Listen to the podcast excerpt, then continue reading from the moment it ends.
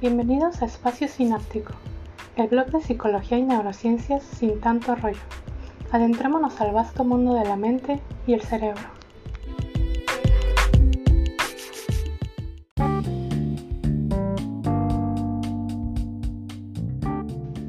Cuando hay un niño pequeño en casa, parece que atraemos consejos y listas de récords sobre otros niños, que a los cuantos meses caminó, cuándo dejó el biberón, si ya va al baño solo y también cuándo dijo su primera palabra, como si se tratara de una competencia de velocidad que no contempla la existencia de circunstancias adversas.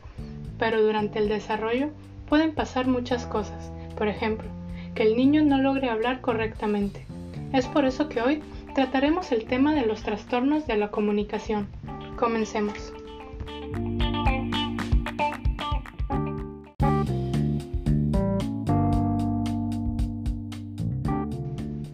Trastornos de la comunicación se encuentran dentro del bloque de los trastornos del desarrollo neurológico e implican deficiencias en el habla, lenguaje y comunicación. Primero, entendamos la diferencia entre estas tres. El habla se refiere a la producción de sonidos que necesita articulación, fluidez, voz y calidad de resonancia. El lenguaje incluye todo lo relacionado a la forma, uso y función de un sistema de símbolos, ya sea hablado, escrito o por medio de imágenes o señas. La comunicación tiene que ver con si estamos logrando transmitir la información junto con el comportamiento verbal o no verbal. Los trastornos de la comunicación se clasifican en trastorno del lenguaje, trastorno fonológico, trastorno de la fluidez de inicio en la infancia, trastorno de la comunicación social y trastorno de la comunicación no especificado.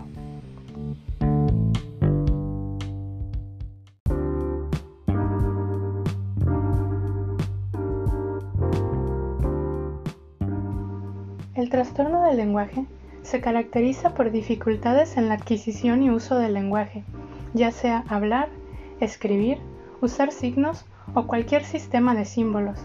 Va a ser fundamental identificar si existen problemas en la producción o en la comprensión del lenguaje. Se presenta con un vocabulario reducido porque conoce pocas palabras o porque no sabe cómo usarlas. La estructura gramatical está bastante limitada complicándosele formar frases correctamente y por lo tanto nos encontraremos con un discurso deteriorado, pues con vocabulario reducido y problemas para armar frases le será complicado conectar, explicar, describir o conversar. Para que sea un trastorno del lenguaje, el deterioro debe ser notable y cuantificable, por debajo de lo esperado para su edad, impidiéndole desenvolverse apropiadamente en la escuela, con los amigos y la familia.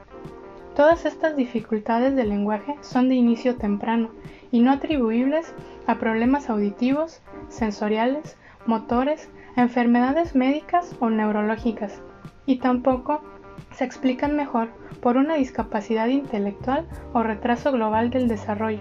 Sin embargo, puede presentarse en conjunto con otros trastornos como el específico del aprendizaje, déficit de atención con hiperactividad, trastorno del espectro autista, trastorno de desarrollo de la coordinación y de comunicación social.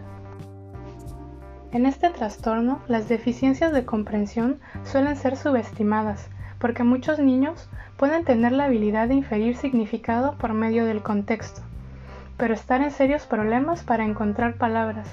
Suelen tener definiciones empobrecidas y poca comprensión de sinónimos, significados múltiples y juegos de palabras propios para la edad y cultura. Es importante considerar el factor genético, ya que este trastorno es altamente heredable. Un diagnóstico más certero puede establecerse en niños a partir de los 4 años de edad, siendo el curso estable y persistente hasta la edad adulta. Curiosamente, la respuesta conductual suele ser la timidez, poca interacción, aislamiento, lo que a su vez crea un círculo vicioso en el que, a menor uso del lenguaje, más deterioro, más aislamiento y así continuamente hasta que los problemas son extremadamente severos.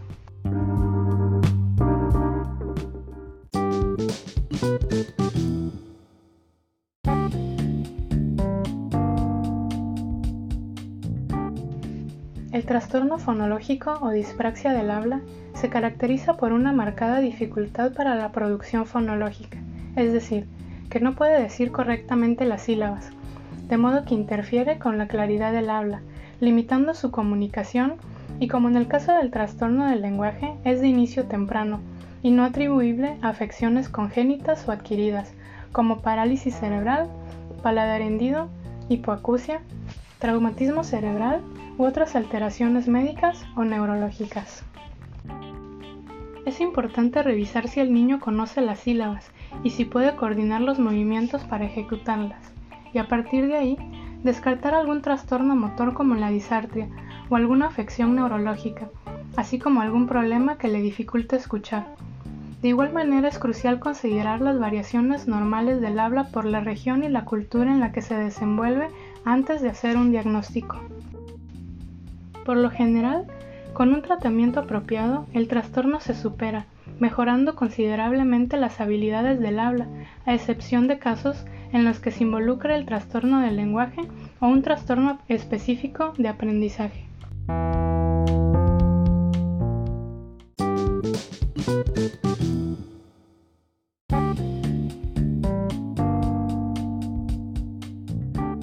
El trastorno de la fluidez de inicio en la infancia, mejor conocido como tartamudeo, se reconoce más fácilmente por la repetición de sonidos y sílabas, la prolongación de alguna consonante o vocal, pausas en medio de una palabra, repetición de palabras monosilábicas como los pronombres personales, estar tenso durante la producción de palabras y circunloquios, es decir, sustituyen las palabras problemáticas.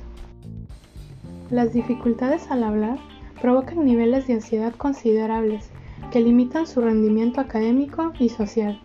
Es de inicio temprano, en la mayoría de los casos se presenta antes de los 6 años de edad y el niño no es consciente de la dificultad del inicio, pero se vuelve notorio conforme el trastorno progresa y puede desarrollar mecanismos como los de sustituir palabras difíciles, usar frases cortas y evitar hablar en público. El estado del trastorno a los 8 años de edad se considera como indicador del posible curso de las dificultades. Suele haber un riesgo de presentar tartamudeo cuando se tiene familiares de primer grado con el mismo problema. Debe descartarse el déficit motor o sensitivo, daño neurológico, tumor, traumatismo u otra afección médica y no se explica mejor con otro trastorno.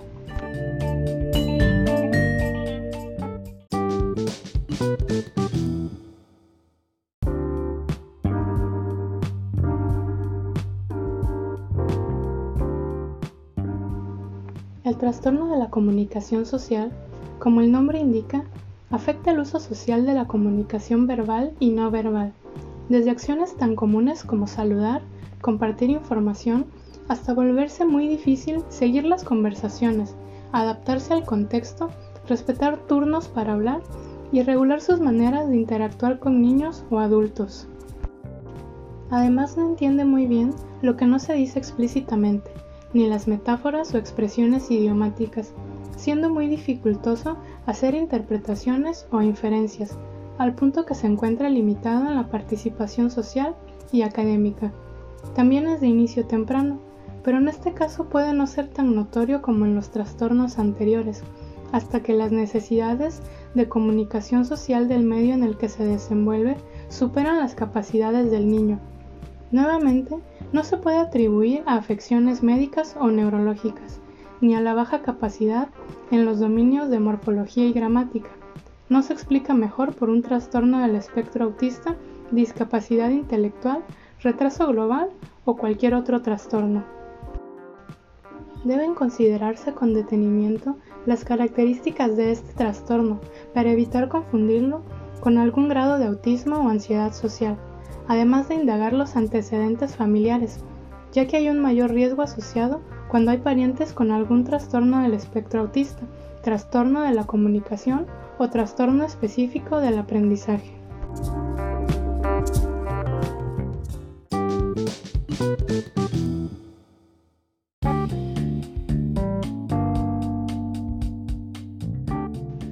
Por último tenemos el trastorno de la comunicación no especificado, que en pocas palabras engloba los síntomas propios del trastorno de comunicación que ocasiona malestar clínicamente significativo y deterioro de los diferentes ámbitos, pero no cumple con todos los criterios de ninguno de los trastornos.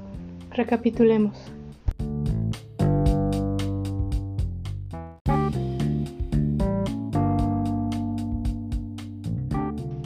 La comunicación es vital para todos los aspectos del desarrollo del niño y la calidad de vida.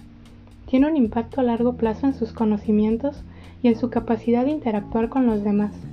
Cualquier limitación o dificultad en esta necesaria habilidad complica significativamente el desempeño de un niño en la escuela y la forma en que se desenvuelve en casa y con los demás, por lo que debemos tener especial cuidado en observar si está logrando un desarrollo apropiado sin llevarlo a extremo de compararlo con otros niños como en una competencia. La estimulación será fundamental para la consolidación de las habilidades comunicativas. Es importante tener paciencia y considerar la edad para el diagnóstico en este grupo de trastornos que es en promedio a partir de 4 años de edad. Recuerda que hay que descartar cualquier otro padecimiento médico, neurológico, motor u otro tipo de retraso. La evaluación completa será necesaria para realizar o descartar un diagnóstico, ya que no todos los problemas del lenguaje son trastornos. Claro que es importante detectar tempranamente los síntomas para una atención oportuna. La mayoría de estos trastornos se puede superar con el tratamiento adecuado, siempre y cuando no venga acompañado de otras alteraciones y se intervenga en una etapa temprana.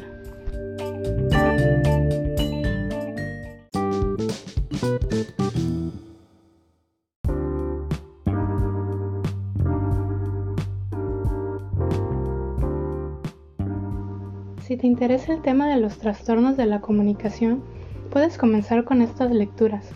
Guía rápida de consulta para padres y profesionales de trastornos de la comunicación.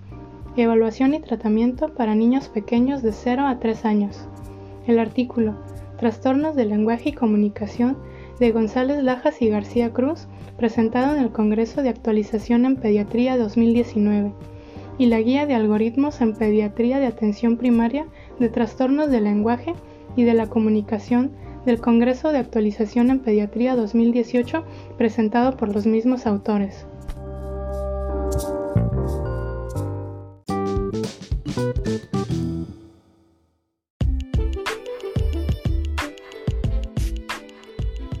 Gracias por acompañarme una vez más. Envío un especial saludo a todos los que me escuchan en Perú, Chile, Colombia, Argentina, Bolivia y Ecuador que se unieron recientemente.